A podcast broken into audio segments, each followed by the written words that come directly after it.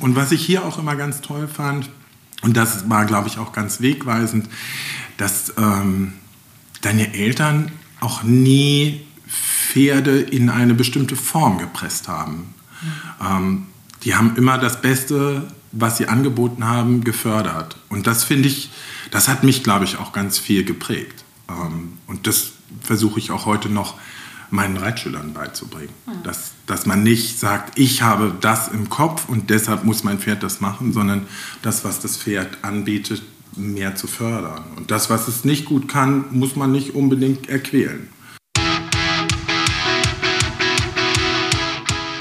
Welcome everybody zum Pro Horse Talk mit mir, Linda Leckebusch-Stark.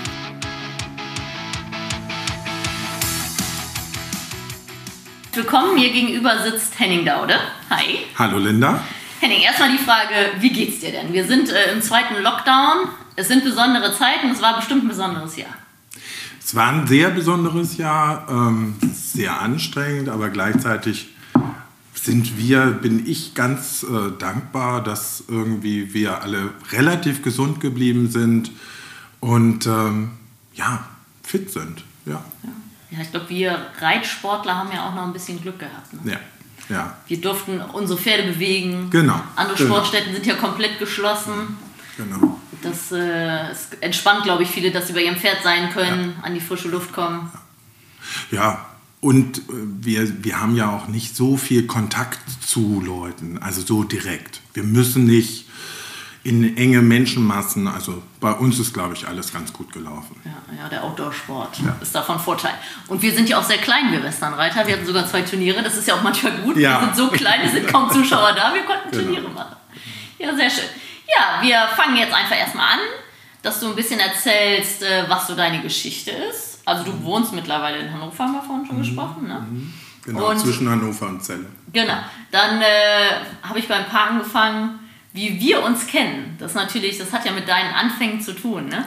Ganz viel, ganz viel. Ja, ich kenne dich noch, da warst du sehr klein und hast auch reiten gelernt. Auf einem kleinen alten Welschpony. Ganz ja, du warst tatsächlich einer der ersten Auszubildenden meiner Eltern. Ja, Genau, genau. Und deine Eltern sind so knapp Pi mal Daumen zehn Jahre älter als ich und das war auch eine ganz tolle Zeit. Und als ich vorhin hier durchs Oberbergische hergefahren bin, war das wie nach Hause kommen. Ähm, ja, das war ganz toll. Und ähm, ja, ich habe hier meine Ausbildung gemacht. Das war auch ganz ähm, aufregend und super, weil ich ähm, zu der damaligen Zeit deine Eltern halt ganz viele Pferde aus Amerika importiert haben und vom unangerittenen Pferd bis zum fertigen Showpferd. Und wir haben ganz viele Turniere geritten. Und Lutz hat mich damals mit in die Staaten genommen und wir haben Pferde angeguckt und das war ganz toll. Das war so Mitte, Ende 80er, wann war das? Ich kann mir Jahreszahlen aber nicht merken. naja, es wird so ungefähr knappe 30 Jahre her sein, sagen wir es mal so. ja, also Ende der 80er. Mhm. Wie, wie bist du überhaupt zum Reiten gekommen? Wie hat das angefangen? Ähm, Irgendwann haben meine Eltern mich auf den Pony gesetzt und ähm, so ist das dann entstanden. Und ähm, meine, meine Eltern und auch meine Brüder hatten gar nichts mit Tieren zu tun, sondern ähm, das war irgendwie ein Zufall.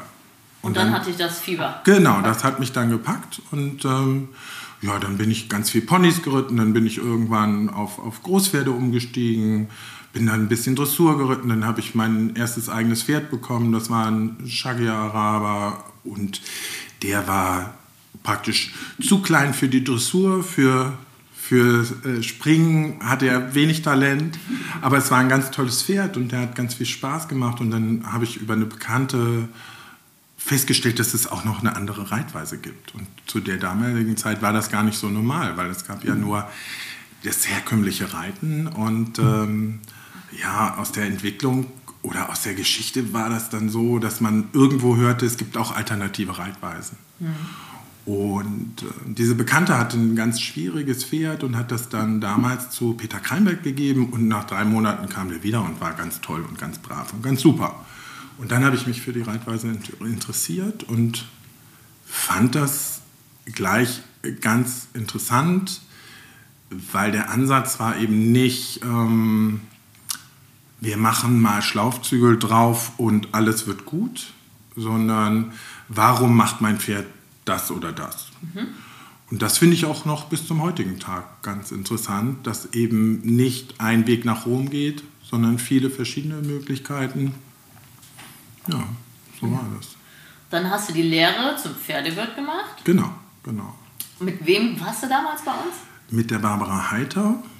Ähm, ich überlege gerade, genau. wer noch da war. Die Miki Kaiser, glaube ich, war auch noch zum Schluss da. Ja, ja, ja das, das, das ist ähm, schon wirklich lange her. Ich weiß noch, dass genau. ich mir früher mal Geschichten vorgelesen habe. so lange ist das ja. Ja, genau. ja. Erinnerst du dich noch, ich, habe ich das richtig im Kopf, dass ein Foto von dir gibt, wo du am Ketzlet sitzt? Das ja, sein? das kann sein. Also Ketzlet hast du auch geritten. Da warst du auch ganz klein noch. Und ähm, ja, ich habe Ketzlet geritten. Ich habe den Spotlight One geritten hier. Den Doc Wally. Ähm, ja, ja. Toll. Viele, viele verschiedene Pferde. Ne? Viele verschiedene Pferde, viele unterschiedliche Pferde. Und was ich hier auch immer ganz toll fand, und das war, glaube ich, auch ganz wegweisend, dass ähm, deine Eltern auch nie Pferde in eine bestimmte Form gepresst haben. Ähm, die haben immer das Beste, was sie angeboten haben, gefördert. Und das finde ich, das hat mich, glaube ich, auch ganz viel geprägt. Ähm, und das versuche ich auch heute noch meinen Reitschülern beizubringen. Mhm. Dass, dass man nicht sagt, ich habe das im Kopf und deshalb muss mein Pferd das machen, sondern das, was das Pferd anbietet, mehr zu fördern. Und das, was es nicht gut kann, muss man nicht unbedingt erquälen.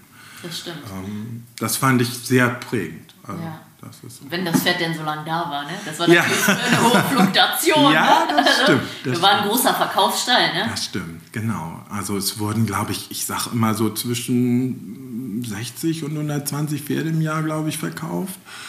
Und ich habe es vorhin schon kurz gesagt, ähm, ja, da passierte eben auch so, dass wir zum Turnier wollten und zwei Tage vorher wurde das Pferd verkauft und dann musste man irgendein anderes Pferd nehmen für das Turnier. Ähm, aber man hat auch ganz viel davon gelernt und das war wirklich eine tolle Zeit. Ja, schön. Dann nach der Lehre, wo, wo hat es dich hingeschlagen? Wie ging es weiter? Ähm, nach der Ausbildung bin ich dann zu Peter Kreinberg gegangen, habe da viereinhalb Jahre gearbeitet und das war auch eine ganz spannende Zeit. Hm, bei, bei Schreiber Kreinbergs war es so, die, die, haben natürlich auch Trainingspferde gehabt und haben selber gezüchtet. Und ähm, es gab aber auch viele ähm, Feriengäste. Das heißt, Menschen sind gekommen und haben eine Woche lang ähm, oder 14 Tage oder drei Wochen sind die geblieben und haben auf Schulpferden praktisch ähm, reiten gelernt, sich verbessert oder oder wollten einfach nur ausreiten. Und das hat sich irgendwie so ein bisschen entwickelt, dass ich eigentlich diesen ganzen Gästebereich dann gemacht habe. Und ähm, das war auch ganz toll, weil ich gemerkt habe, dass mir das unheimlich viel Freude bereitet, also mit Menschen zu arbeiten. Ich sage immer so ein bisschen spaßeshalber, ich mag Pferde, aber ich mag auch Menschen.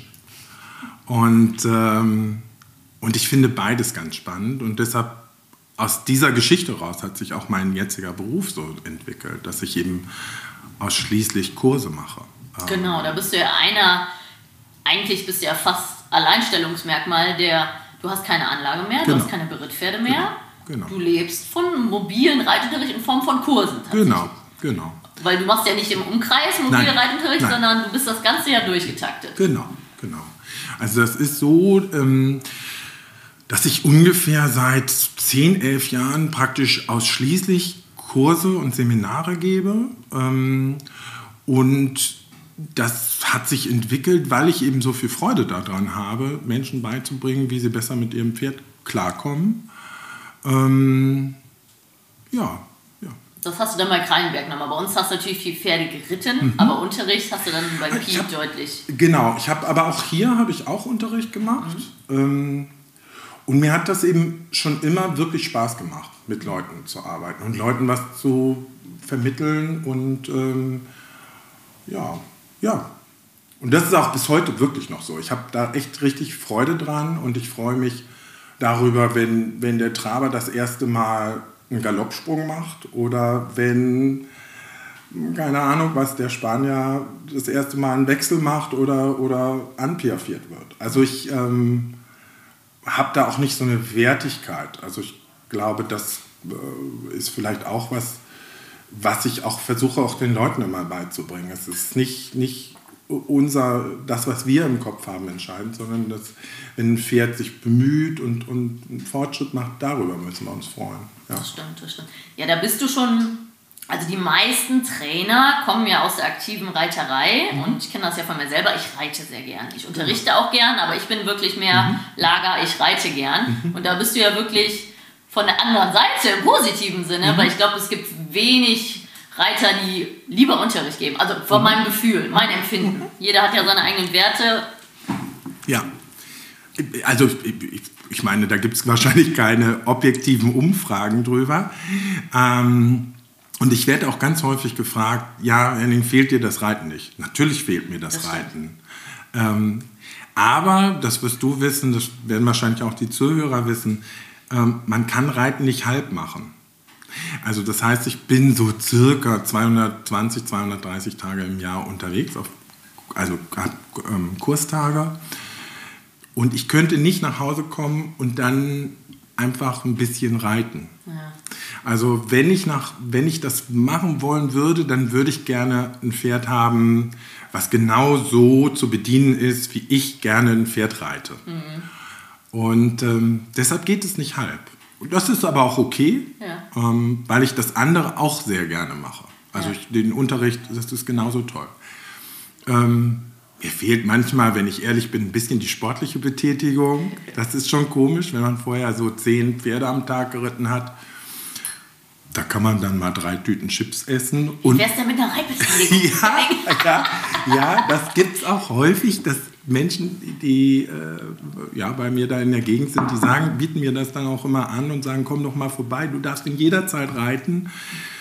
Das ist auch ein ganz nettes Angebot, aber da fühle ich mich nicht wohl. Ja, ja. Also du machst keine halben Sachen. Nee, genau, das geht nicht. Das geht aber nicht. Ja, das ist ja ein positiver Ansatz, dass man Dinge ordentlich macht oder ja. gar nicht. Ne? Das ist ja, deswegen hat es dich ja so weit gebracht als Erfolg. Du bist ja, kann man bestimmt so sagen, der erfolgreichste Reitlehrer Deutschlands Westernbereich, weil du einfach überall bist im positiven Sinne. Ja, also, also das ist auch wirklich, ich kann, also ich ich sag mal, ich kann mich wirklich, wirklich, wirklich sehr glücklich schätzen. Ich bin immer ein Jahr vorher ausgebucht. Ich habe so viele tolle, tolle Kunden und Langzeitkunden und ähm, also das ist super, mhm. ist wirklich super. Und ähm, ja, genau. Sehr schön. Das heißt, und nach dem Pi, du warst aber aktiver Sportreiter. Dann hast du dich genau. erstmal selbstständig gemacht, oder? Genau, nach, nach äh, Peter Kreinberg habe ich mich dann selbstständig gemacht und ähm, habe dann eben einen kleinen Trainingsstall gehabt, bin Turniere geritten, bin mit eigenen Pferden unterwegs, aber auch mit, mit ähm, Trainingspferden. Ähm, ja, das habe ich bis, ich glaube, auch da wieder, ich glaube, bis 2004 oder 2005 gemacht. So ganz aktiv. Und dann habe ich angefangen, wirklich immer mehr Kurse zu machen. Mhm. Und dann hat sich das langsam entwickelt. Ja. Genau. Was bist du dann früher so geritten? Welche Klassen? Also ich bin, was waren deine Schwerpunkte? Ich bin sagen? wirklich, ich glaube, ich bin alles geritten außer Working Cowhouse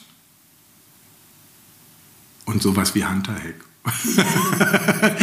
aber, aber ansonsten bin ich, glaube ich, so ziemlich alles geritten. Und das ist auch eine ganz interessante Frage, weil ganz viele Leute fragen mich, was reitest du denn am liebsten? Und ich antworte immer, ein gutes Pferd. Und ich habe das Glück gehabt, ich habe ganz, ganz tolle Spanier geritten, ganz tolle Warmblüter geritten, ich habe ganz tolle Quarter Horses, ganz tolle Araber geritten ähm, ich habe da nicht so eine Schablone im Kopf. Und ich habe ein riesengroßes Glück, dass ich durch die Kurse mh, mm, vom Shetty bis zum Shirehorse, ich habe alles auf Kursen. Mhm. Und ich bin da ganz dankbar für, weil das ähm, hält das Gehirn ein bisschen frisch. Weil ein Chatty ist ganz anders zu trainieren als ein Vollblüter. Das stimmt. Und das finde ich auch eine ganz ähm, interessante Wahrnehmung, dass wir, bei Hunden weiß jeder, dass ein Border Collie nie so ein guter Rattenjäger wird wie ein Terrier. Mhm. Und ein Terrier wird nie so gut Schafe hüten können wie ein Border Collie. Bei Pferden wird häufig alles über einen Kamm geschoren. Mhm. Und ich gebe immer das Beispiel, wenn, man, wenn ein Shetland Pony an den E-Zaun kommt, probiert das jeden Tag dreimal mindestens, ob da Strom drauf ist. Bei einem Vollblüter, der kommt einmal im Leben an den E-Zaun und dann kann ich den mit dem Wollfaden einzäunen. Mhm. Und das zeigt schon, wie unterschiedlich Pferde sind. Das stimmt. Also ob charakterlich wie auch vom Talent. Genau, genau. Und kein, kein Warmblüter wird so gut tölten wie ein Isländer und kein Isländer wird so gut springen wie ein Warmblüter. Ja, das stimmt. Das ist in der Natur der Sache. Das ist nur leider ganz häufig den Leuten nicht bewusst. Also, ähm, weil sie häufig denken, alle werden immer gleich gearbeitet. Und das kann ich nur aus Erfahrung sagen, wenn ich, wenn ich ähm, ein Pferd habe, ist es nie wie das andere. Natürlich haben alle vier Beine und einen Kopf dran und es gibt ein korrektes Reiten, ja, aber es gibt nicht einen Weg.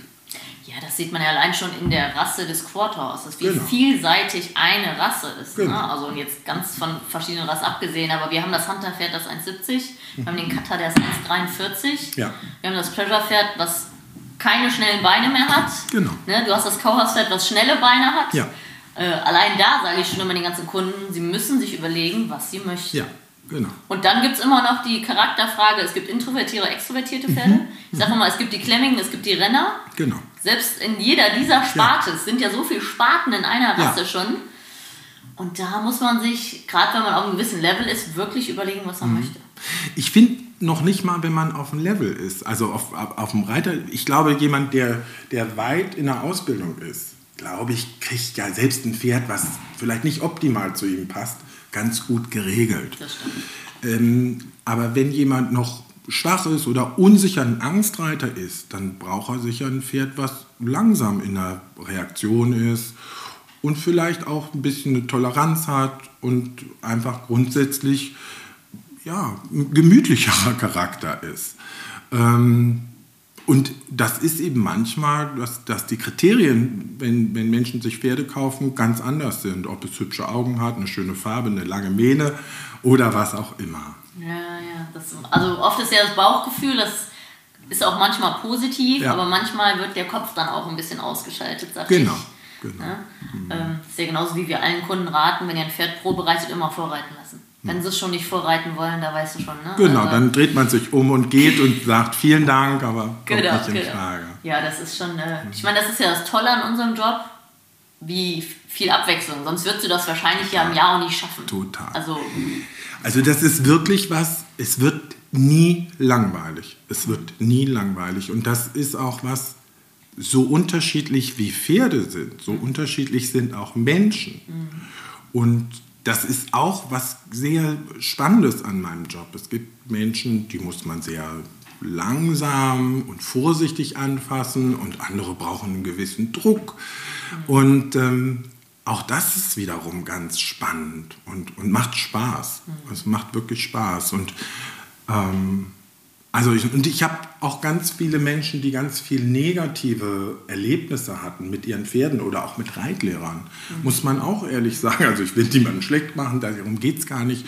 Sondern die hatten einfach schlechte Erfahrungen und haben ganz viel Angst auch. Und das erlebe ich auch immer wieder. Oder auch fast eine Art Rassismus. Also, ähm, dass Menschen nach einem Kurs zu mir kommen und sagen, das fand ich ganz toll, Henning, dass du mich genauso behandelt hast wie die Frau mit dem ganz teuren Quarterhorse, weil ich habe ja nur einen Haflinger. Mhm. Und ich bin da immer ganz sprachlos und weiß gar nicht, was ich sagen soll, ähm, weil für mich das gar nicht im Kopf ist. Ich habe das gar nicht. Ich, wenn ein Pferd sich bemüht, bemüht sich das Pferd. Solange die höflich sind und nett sind, und das, nicht nur die Pferde, auch die Menschen, ähm, gebe ich mir ganz viel Mühe und versuche, die zu fordern. Sehe ich genauso. Also es, sie wollen ja was von einem im positiven Sinne. Mhm.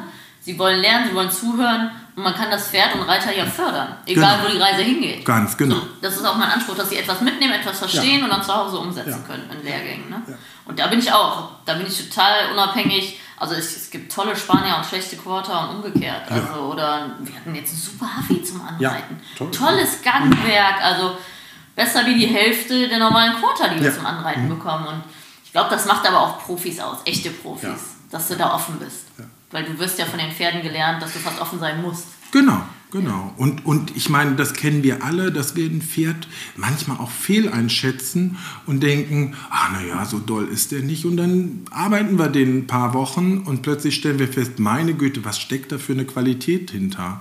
Oder dass man Pferde hat, die unglaublich viel Vermögen haben, aber leider es nicht geben wollen und nicht zeigen wollen. Ähm, und ich sage immer, das Erste, was ich möchte, ist, dass sie eine Arbeitsmoral haben. Und wenn sie das haben und wollen, dann kann ich immer mit denen gut arbeiten. Das stimmt. Ja, dann hast du gesagt, mit meinem Vater warst du in den USA, warst du auch danach nochmal in den USA nee, oder so? Nee, nee, nee. Ich war nur mit äh, Lutz äh, in den Staaten und es kam einfach auch gar nicht dazu. Wobei ich auch sagen muss, da sind natürlich unglaubliche Pferdemenschen. Ich schmunzel aber auch immer ein bisschen und sag, aber Deutschland ist trotzdem die Pferdenation Nummer eins. Also das heißt, wir haben auch hier in Deutschland so unglaublich starke Reiter. Das stimmt. Und äh, ich glaube, Deutschland muss sich gar nicht hinter gar niemanden verstecken. Nee, das stimmt. Also Quarter kommt aus den USA, größte ja. Pferderasse der Welt in Amerika. Ich vergleiche das immer wie äh, Fußball und Football. Football mhm. ist in Amerika riesig, wie das mhm. Westernreiten. Fußball genau. ist in Deutschland riesig, wie das klassisch Reiten und umgekehrt. Ja sind wir die Exoten in den anderen Ländern. Genau, ne? genau. Und das in Amerika lernen ist ja toll, weil du oft auf viele Pferde kommst. Ja. Aber gerade so im Sportbereich, ich war ja selber oft drüben, ich finde es auch super interessant, aber es ist nicht the real world. Nee. Da kommst du auf Sportgeräte, mhm. das ist wie ein Formel-1-Wagen. Genau. Da kannst du Sachen überspringen, die kannst du ja mit unseren Pferden diese Stufen gar nicht überspringen. Ja. ja. Deswegen, das ist mal eine schöne Erfahrung, diese Pferde zu reiten, aber für so das alltägliche Leben und die reelle Ausbildung und, ist es nicht so optimal. Und ich bin da auch ganz ehrlich. Ähm, wir, wir haben ja im, im wirklichen Hier und Jetzt haben die Menschen doch, die haben ihren Norweger, ihren Haflinger, ihr, ihr Quarterhaus, ihren Araber, ihren Warmblüter. So. Die wollen nicht 15 Meter sliden. Die wollen einfach sicher und gesund von A nach B kommen und Freude am Reiten haben. Und ähm, ich, ich war mal auf einer Veranstaltung, Göttinger Pferdetage heißt das, an der Uni. Und da haben ähm, mehrere Menschen ihre Reitweisen äh, äh, dargelegt. Und da ging es um, um die herkömmliche Reitweise, Westernsport, Isländerreiten. Äh, Herr Hinrichs war da über Barockreiten. Und es war ganz interessant, weil es ging nur um Takt, Schwung, Anlehnung. Und ich dachte, und, ich, und äh, Jörg Bös hat damals die Westernreiter vertreten. Und das war wirklich ein toller Vortrag. Und ich habe ihn hinterher erwischt und habe gesagt, wisst ihr, also ich bin ja aus der Praxis. Mhm. Und ich gehe durch ganz Deutschland. Mhm. Die Menschen haben nicht das Problem von Takt und Schwung, sondern wie komme ich vom Pferd, also wie komme ich sicher aufs Pferd und wie komme ich sicher wieder runter? Wie kann ich mein Pferd gut lenken? Wie komme ich heile durchs Gelände? Ganz pragmatische Sachen. Mhm. Und ich sehe es so, dass unser Ziel muss sein, dass wir diesen Menschen helfen. Und das ist die breite Masse. Das sind 90 Prozent der Reiter. Mhm. Diese 10 Prozent, oder wenn es, das sind keine 10 Prozent, die dann irgendwann mal im, im hohen Sport reiten und über Versammlung und noch ein bisschen mehr Aufrichtung oder weniger Aufrichtung mhm. oder mehr Schwung reden. Äh, die, die brauchen keine Hilfe. Also die brauchen auch Hilfe, sicher, ja, aber, aber nicht, die, die, haben ihren eigenen Haustrainer.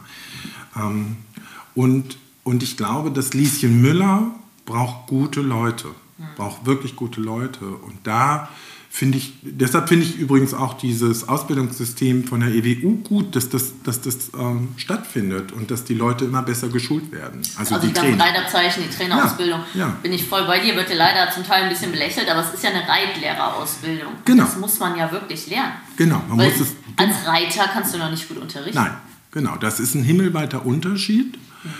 Ähm, und ich glaube, dass das extrem wichtig ist, dass Menschen einmal das Sachliche können. Also die müssen wissen, wovon sie reden. Mhm. Das ist das eine. Aber das andere ist auch, du musst auch wissen, wie du Menschen was vermittelst. Mhm. Also nur weil einer gut rechnen kann, ist er kein guter Mathelehrer. Mhm. Und das ist beim Reiten wird das häufig gleichgesetzt und, und wir kennen alle, glaube ich, Beispiele aus, aus dem eigenen Leben, wo man sagte, Mensch, das ist echt ein toller Reit, Reiter, starker Reiter, aber vom Unterrichten, das war die Hölle. Also ich habe es noch kennengelernt. Ähm, Oder sogar umgekehrt. Ich kenne Leute, die reiten gar nicht so stark, sind aber unheimlich stark genau. pädagogisch und Ganz kriegen die Leute motiviert ja. und erreichen die. Ja. Also, Haben ähm, gutes Auge, sehen genau. viel. Ähm, ja, finde ich auch. Ja, das sind echt zwei verschiedene Paar Schuhe. Ja. Dann hast du äh, dein Leben lang oder so Vorbilder? Kannst du da irgendwie nennen, wo du gesagt hast, wo du dich daran orientiert hast? Oder? Ich, bin, ich bin ja jetzt eben gerade hier so fast dreieinhalb Stunden hergefahren und habe gedacht, die Frage wird kommen. und, und ich bin so ein bisschen durchgegangen, Vorbilder, die ich, die ich habe. Ähm, oder hatte. Ja, hatte, genau, genau. Und das... Ähm, und es sind sicher Leute, die zu der damaligen Zeit, also zu meinem Beginn vom Westernreiten da waren. Das ist ein Kai Wenrich, das ist ein äh, Peter Kreinberg, das ist auch ein Volker Laves, der bei mir gleich um die Ecke war und bei dem ich auch geritten bin. Ähm, das ist sicher ein, wirklich einer, der für mich wirklich ganz neue Sachen eröffnet hat, war damals Light Jackson. Mhm. Da habe ich mal ein Praktikum gemacht auf der John Range ähm, weil das war, das war so ähm, außerirdisch, weil es war so ein ganz neues Reiten. Und ja. wirklich, der hat äh, ein ganz neues Westernreiten nach äh, Deutschland gebracht. Genau, hat für die John Ranch gearbeitet, die ja. kam aus Amerika ja, oder Kanada? Kanada, Kanada. Kanada genau. genau. Den habe ich, glaube ich, vor ein paar Jahren auf der Kur als Richter gesehen. Genau, genau. Und ein wirklich toller Reiter. Wirklich toller Reiter, der auch alles geritten hat. Ähm, und wirklich sehr stylisch auch geritten ist. Also ich fand es immer sehr schön äh, zu sehen. Und ähm, ja, und ansonsten muss ich sagen, das klingt auch immer ein bisschen blöd, aber für mich, mir haben ganz viel Pferde beigebracht. Hm. Nee. Also und auch immer noch. Ich habe ganz häufig Pferde auf Kursen, ähm, wo ich auch mal einen halben Tag brauche, um zu verstehen, wie tickt der gerade vor mir? Was, was ist da die Problematik oder wie, ist, wie funktioniert der im Kopf? Mhm. Ähm, und äh, es gibt immer wieder Pferde, die richtig, richtig spannend sind. Also die auch für mich eine Herausforderung sind. Und ähm, ja, ja, macht Spaß. Also das sind auch häufig Pferde, die mich auf lange Zeit beeindruckt haben und auch entwickelt haben. Kannst du denn besser dir die Pferde oder die Reiter nehmen? Ähm, ich, ja, ist ein bisschen, ich kann mir beides gut merken. Es ist nur so, Pferde verändern sich im Gegensatz zu Menschen weniger. also was ich damit meine, das passiert ganz häufig, dass Leute bei mir im Winter einen Kurs machen, da sind die ja häufig vermummt mit Schal und Pudelmütze und im Sommer kommt dann ein Mädel auf mich zugestimmt und sagt, hallo Henning, wir haben uns doch im Januar getroffen. Dann bin ich manchmal überfordert. Ich bin ganz schlecht im Namen lernen, ganz schlecht, aber das ist egal, ob Pferd oder, oder Reiter. Ähm, aber es passieren schon manchmal lustige Sachen, dass zum Beispiel, weiß ich, das jetzt auch schon wieder ein paar Jahre her, kam eine Frau auf mich zu und sagt, wir kennen uns noch. Das ist aber auch schon 25 Jahre her. Damals war ich bei Peter Kreinberg auf dem Kurs, aber jetzt habe ich ein anderes Pferd. Und dann habe ich sie angeguckt, habe so kurz überlegen müssen und dann sage ich, warte mal, ich weiß deinen Namen nicht mehr, aber du hattest einen Emin, brauner Wallach und rechts angaloppieren war nicht seine Stärke. und da war sie sehr am Lachen und sagte, ich weiß nicht, wie du dir das gemerkt hast, aber das ist beeindruckend. Ja. Das war ganz lustig. Ja. Ist denn für dich eine Option, ähm, ich freue mich ja immer über die reitenden Richter, ich meine, du bist jetzt nicht mehr ganz aktiv als Reiter, aber mhm. halt als Reitlehrer, Richter zu werden? Ähm Ganz ehrlich, ich habe da noch gar nicht drüber nachgedacht. Ich habe da noch gar nicht drüber nachgedacht. Ich, Ja, also ich will das gar nicht verneinen. Ich glaube aber, ich habe ungern die Pferde in so einem Schema. Mhm. Ich glaube, das könnte für mich ein Problem sein. Mhm. Also, ähm, dass ich, ich, ich würde gerne immer, also ich glaube, ich würde die Pferde äh, nach vorne richten, die am fröhlichsten durch die Prüfung gehen. Also das klingt jetzt ein bisschen albern, aber die, was man ja manchmal leider sieht, ist wirklich, dass die Pferde sehr eingeschüchtert laufen. Nicht nur um Gottes Willen, also, aber eben einige und das ist dann manchmal schade, wobei ich immer sage, bitte, bitte, liebe Leute, geht auf Turniere und macht es schöner. Mhm. Seid nicht immer zu Hause und sagt, das ist schrecklich, sondern macht es doch einfach schöner. Mhm. Weil sonst lasst ihr diesen Menschen, die Pferde, mal nicht gut behandeln, viel Raum mhm. und viel Erfolg. Und das finde ich sehr schade. Ja. Und, und es gibt ja zum Glück ganz viele gute Beispiele, wie bei dir zu sehen, ähm, wo es schön ist wo es schön anzugucken ist, wo man sieht, das ist nicht eingeschüchtert, das Pferd und, und das macht Spaß. Sowohl dem Reiter als auch dem Pferd als auch dem Zuschauer. Und das finde ich wichtig. Ja, wir versuchen ja, dass jedes Pferd gleich lebt. Egal, ob es ein Sport, wir sind gerade über den Hof gelaufen, ja. die leben alle gleich. Egal, ob es das anspruchsvolle Freizeitpferd ist oder mein Sportpferd. Ähm, und es ist natürlich ein Job. Sie müssen einen Job machen. Klar. Sie würden auch lieber auf der Weide mit ihren ja. Freunden laufen. Aber ich sag mal, man will einen guten Deal eingehen. Mhm. Sie machen einen guten Job, und dann sind wir, ich meine, wir sind auch immer nett zu denen, aber wir, wir sorgen uns um sie, ja. wir kümmern uns, wir kommen, tun sie rein, wir tun sie raus, wir füttern sie. Genau. Und dann können die auch mal, wie ich immer sage, ich habe auch keine Lust, die Spülmaschine ausräumen, aber ich muss sie zwischendurch tun. Nicht also, dumm gelaufen. Man kann Deal eingehen. Ich komme auf die Frage, weil ähm, in meinem ersten Podcast mit Mike Bartmann kam es dazu, dass er gesagt hat, er findet Kurse anstrengender wie Richten. Mhm. Und das hat mich total gewundert, weil ich hätte gedacht, es ist umgekehrt. Mhm. Ähm, er hat das gesagt, weil äh, beim, beim, beim Richten machst du einen Haken drunter, abgehakt, wenn du die Scores mhm.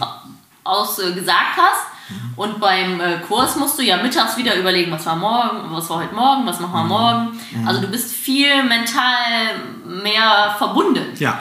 Äh, und das hat mich gewundert, weil ich sage immer, ich werde kein Richter, solange ich aktiv reite. Ich glaube, das mhm. ist auch schwierig. Ist schwierig. Also man sieht oft, die aktiven Reiter sind keine Richter oder die werden dann Richter und hören auf zu reiten. Mhm. Ich glaube, da muss man sich auch ein bisschen entscheiden, aber ich freue mich ja immer, wenn wir Richter haben, die aus der Praxis kommen. Ja. Gibt es natürlich heutzutage ja. mehr, ja. aber früher gab es natürlich noch viele Richter, die sind schon 20 Jahre nicht mehr geritten genau. gefühlt. Genau. Ne? Genau. Deswegen äh, bin ich immer froh, wenn wir gute Richter kriegen. Deswegen aber ich kann Mike verstehen, weil natürlich ist es nicht so, dass man nach acht Stunden unbedingt gleich nach dem Kurs das weglegt, sondern, also mir geht es häufig so und ich glaube, ich bin da schon sehr professionell, aber dass bestimmte Sachen schon im Kopf bleiben und, und manchmal man auch Probleme versucht äh, zu lösen, auch noch nach der Arbeitszeit. Mhm. Und das kann ich schon gut verstehen. Ich, gut, ich bin jetzt kein Richter, aber ich kann mir vorstellen, dass man schon sagt, äh, das Pferd-Reiter-Paar ist durch, Haken dran, fertig, nächster. Mhm. Das ist, glaube ich, schon nochmal anders. Das kann man nochmal gleich abschließen. Genau. Das nicht mehr genau, so im Kopf. Genau, genau das, das war für mich auch ein neuer Ansatz. Das fand ich sehr ja, interessant. Ja, finde ich auch. Ja, super. Dann äh, sind wir jetzt, glaube ich, auch schon so Richtung Ende erster Teil. Dann kommt meine erste Lieblingsfrage zum ersten Teil. Was wollte der kleine Henning immer werden? Ich wollte immer, ich wollte, glaube ich, immer Pferdetraining machen. Wirklich. Ja? Ja, wirklich. Wirklich. Und es war ganz lustig. Ich bin nach der Schule, ähm, war es erst so, ich sollte sozusagen zur Bundeswehr. Damals musste man noch zur Bundeswehr. Und dann trat aber so ein komisches Gesetz in Kraft, dass der Drittgeborene nicht zur Bundeswehr muss. Und dann musste ich ganz schnell mich entscheiden, was ich mache. Und dann habe ich gedacht, na, ich mache natürlich das, was ich, was ich gerne machen möchte. Und äh, dann bin ich erst ähm, für drei Monate nach Hörgrenzhausen zur Reit- und Fahrschule, Hörgrenz, Landes- und Reit, Landesreit- und Fahrschule, so heißt es, ähm, nach Hörgrenzhausen gefahren und, und habe da gearbeitet. Und ähm, habe dann in dieser Zeit in der Berufsschule die Sabine Parbusch kennengelernt. die bei euch damals gearbeitet haben. Und ich habe mich in dieser Landesreit- und Fahrschule ganz schrecklich gefühlt. Das war nicht schön. Also kein schöner Umgang mit, mit Pferden. Den Pferden. Und ähm, ja, und dann hat die Sabine mir damals erzählt, dass ihr noch einen Auszubildenden sucht. Und dann, deshalb bin ich dann hier gelandet. Und da bin ich auch bis heute der Sabine noch sehr, sehr dankbar. Sabine, super. Ja, super. Ja, dann vielen Dank erstmal für den ersten Teil. Gerne.